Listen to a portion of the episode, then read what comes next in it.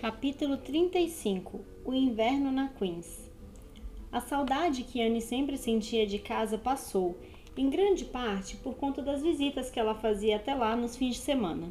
Enquanto o clima permaneceu limpo, os estudantes de Avonlea iam para Carmode no trecho novo da ferrovia todas as noites de sexta-feira. Diana e vários outros jovens de Avonlea geralmente estavam livres para encontrá-los, e eles andavam juntos por Avonlea como um grupo feliz. Anne achava que esse se ganhar das noites de sexta-feira sobre colinas outonais em meio ao frio ar dourado, com as luzes das casas de Avonlea brilhando ao longe, eram as melhores e mais queridas horas de toda a semana. Gilbert Blythe quase sempre caminhava ao lado de Ruby Gillis e carregava a bolsa de livros dela. Ruby era uma jovem muito bonita e que agora se considerava tão adulta quanto de fato era. Ela usava saias tão compridas quanto sua mãe permitisse e frequentava o cabeleireiro do centro da cidade, apesar de precisar desfazer o penteado quando ia para casa. Ela tinha olhos azuis grandes e brilhantes, uma tez radiante e uma silhueta fornida e chamativa. Ela ria bastante, era alegre e de bom temperamento, e desfrutava com sinceridade das coisas agradáveis da vida. Mas jamais pensei que ela seria o tipo de garota de quem o Gilbert iria gostar, sussurrou Jane para Anne. Anne tampouco achava isso, mas jamais o confessaria. Nem que isso lhe garantisse a bolsa de estudos Avery. Ela tão pouco conseguia evitar pensar que também seria muito agradável ter um amigo como Gilbert para fazer piadas e conversar e trocar ideias sobre livros e estudos e ambições.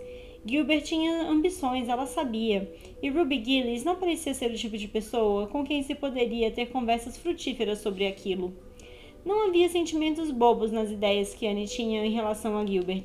Para ela, os garotos eram, quando ela sequer chegava a pensar neles, simplesmente possíveis bons camaradas. Se ela e Gilbert tivessem sido amigos, ela não teria se importado com quantos outros amigos ele tinha ou com quem ele andava.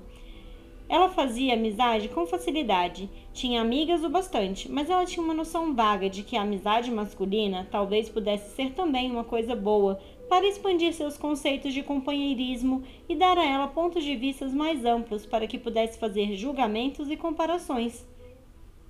Não era o caso de que Anne fosse capaz de expressar seus sentimentos sobre esses assuntos de modo tão claro assim, mas ela achava que, se Gilbert algum dia tivesse caminhado com ela do trem pelos campos gelados e bifurcações repletas de samambaias, talvez eles tivessem tido muitas conversas alegres e interessantes sobre o novo mundo que se abria à volta deles e sobre suas esperanças e ambições nesse mundo.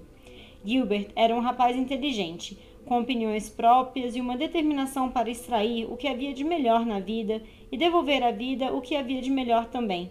Ruby Gillis disse para Jane Andrews que não entendia metade das coisas que Gilbert Blythe dizia.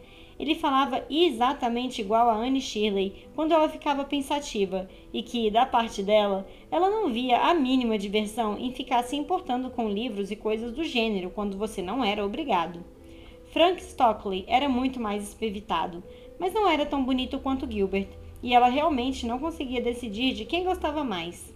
Na academia, Anne aos poucos reuniu um grupo de amigos, estudantes pensativos, imaginativos e ambiciosos como ela. Da menina rosa vermelha, Stella Maynard, e da menina sonhadora, Priscilla Grant, ela ficou logo íntima e descobriu que Priscila, a donzela pálida de aparência espiritual, Gostava muito de travessuras, de pregar peças e de se divertir, enquanto Estela, vivaz e de olhos negros, tinha um coração repleto de sonhos ansiosos e de caprichos, tão aéreo e colorido quanto da própria Anne. Depois do Natal e do Ano Novo, os estudantes de Avonlea pararam de voltar para casa às sextas-feiras e começaram a se dedicar com afinco aos estudos, Àquela altura, todos os alunos da Queen's já haviam gravitado para suas próprias posições na classificação dos alunos, e as diferentes categorias tinham assumido distintos e estabelecidos matizes de individualidade. Certos fatos passaram a ser aceitos de modo geral. Admitia-se que a medalha era praticamente disputada entre três pessoas: Gilbert Blythe, Anne Shirley e Lewis Wilson. Em relação à bolsa de estudos Avery, havia mais dúvidas e qualquer um entre o grupo de seis alunos tinha chance de sair vencedor. A medalha de bronze de matemática estava praticamente ganha por um garoto gordo, pequeno, engraçado e interiorano, com calombos na testa e casaco remendado. Ruby Gillis foi considerada a menina mais bonita do ano na academia. Nas salas do segundo ano, Stella Maynard foi eleita a mais bonita, sendo que uma minoria crítica votara a favor de Anne Shirley. Ethel Marr foi eleita por todos os juízes competentes como a menina de penteado mais elegantes. E Jane Andrews, a laboriosa, sem graça e escrupulosa Jane, ficou com as honras no curso de Economia Doméstica. Até mesmo Josie Pye alcançou certa distinção como aluna de língua mais afiada na Queen's. Então, pode-se afirmar com tranquilidade que os antigos alunos da senhorita Stacy se destacaram de alguma forma no cenário mais amplo da trajetória acadêmica. Anne estudava com afinco e firmeza. Sua rivalidade com Gilbert era tão intensa quanto costumava ser na escola de Avonlea, apesar de a maioria da turma não saber disso, mas agora ela desprovida de amargura. Anne não queria mais vencer somente para derrotar Gilbert. Em vez disso, queria vencer para ter a consciência orgulhosa de ter conquistado uma vitória bem vencida contra um inimigo meritório. Valeria muito a pena vencer, mas ela já não achava que a vida seria insuportável caso contrário. Apesar das aulas, os estudantes encontravam oportunidades de se divertir. Anne passava boa parte do seu tempo livre em Beechwood e geralmente comia os almoços de domingo ali e ia para a igreja com a senhorita Barry. A senhorita Barry, como ela própria admitia, estava ficando velha, mas seus olhos negros ainda eram afiados e sua língua não perdera nenhum vigor. Mas ela nunca lançava seu fel contra Anne, que continuava a ser uma das pessoas favoritas daquela velha e crítica senhora. A menina Anne está melhorando constantemente, disse ela. Eu me canso das outras meninas, pois elas têm uma mesmice eterna e irritante. Anne tem tantas nuances quanto o arco-íris, e cada nuance é a mais bonita que há enquanto dura. Não sei se ela é tão divertida quanto era quando criança, mas ela faz com que eu a ame e gosto de pessoas que fazem com que eu as ame. Isso me preocupa, o enorme trabalho de fazer a mim mesma amá-las. Depois, quase que quase sem que ninguém percebesse, chegara a primavera.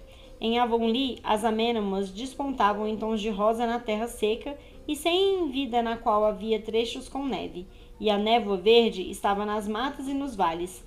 Mas em Charlottetown, os atormentados alunos da Queen's só pensavam e falavam de provas. Não parece possível que o ano letivo esteja quase terminando, disse Anne. Ora, no outono passado, o fim parecia distante demais para se ansiar por ele, pois ainda tínhamos todo o inverno de estudos e aulas pela frente. E aqui estamos, com as provas chegando na semana que vem. Meninas, às vezes sinto como se essas provas significassem tudo na vida, mas quando olho para os botões grandes crescendo naquelas castanheiras e para o ar enevoado de azul no fim das ruas, as provas não me parecem tão importantes assim. Jane, Ruby e Josie que haviam ido visitar Anne não tinham a mesma visão. Para elas, as provas seguintes eram de fato constantemente muito importantes, muito mais importantes do que os botões de castanheiras e a neblina da primavera. Para Anne, que com certeza passaria em todas as provas, não havia problema diminuir sua importância de vez em quando, mas quando seu futuro inteiro dependia dessas provas, como as meninas sinceramente achavam que o delas dependia, não se podia fazer elucubrações filosóficas com relação a elas. Perdi mais de 3 quilos nas últimas duas semanas, suspirou Jane. E não adianta dizerem para eu não me preocupar. Eu vou me preocupar. Se preocupar ajuda bastante. Você precisa, você parece estar fazendo alguma coisa quando está se preocupando. Seria terrível se eu não conseguisse ganhar o certificado depois de ter passado todo o inverno na Queens e ter gastado tanto dinheiro assim. Eu não me importo, disse Josie Pye. Se eu não passar este ano, volto no ano que vem. Meu pai tem dinheiro para me mandar para cá de novo. Anne Frank Stockley diz que o professor Tremaine falou que Gilbert Blythe com certeza ganharia a medalha e que Emily Clay provavelmente ganharia a Bolsa Avery.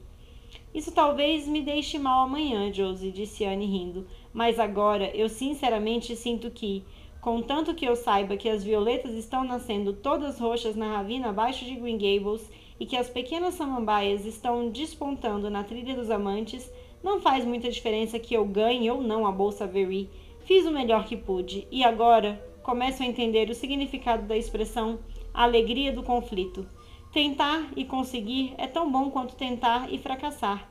Meninas, Parem de falar de provas. Olhem para o arco de céu verde pastel sobre aquelas casas. Imaginem como deve ser a aparência dele sobre as matas de faias roxo escuras em Avonlea. O que você vai vestir na formatura, Jane? perguntou Ruby, falando de assuntos práticos. Jane e Josie responderam imediatamente, e a conversa deu uma reviravolta e passou a ser sobre modas. Mas Anne, com os cotovelos apoiados no parapeito da janela, as bochechas suaves recostadas contra suas mãos entrelaçadas e os olhos cheios de visões, olhava distraidamente dos telhados e pináculos da cidade para o domo glorioso que era o céu no pôr do sol e costurava seus sonhos de um possível futuro com o tecido dourado do próprio otimismo da juventude. Tudo o que havia pela frente era dela, com suas possibilidades espreitando cor-de-rosa nos anos vindouros. Cada ano, uma rosa promissora para ser costurada em uma grinalda imortal.